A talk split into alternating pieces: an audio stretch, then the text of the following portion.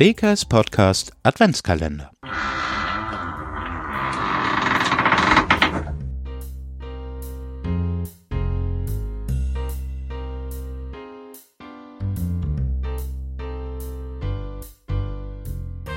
Wir stellen euch das Gedicht, wo die Zweige am dichtesten hangen, von Anna Ritter vor. Wo die Zweige am dichtesten hangen, die Wege am tiefsten verschneit, da ist um die Dämmerzeit im Walde das Christkind gegangen.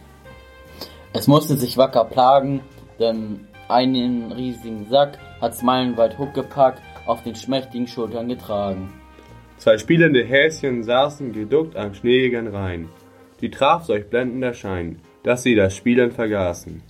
Doch das Eichhorn hob schnuppernd die Ohren, suchte die halbe Nacht, ob das Christkind von all seiner Pracht nicht ein einziges Nüsschen verloren.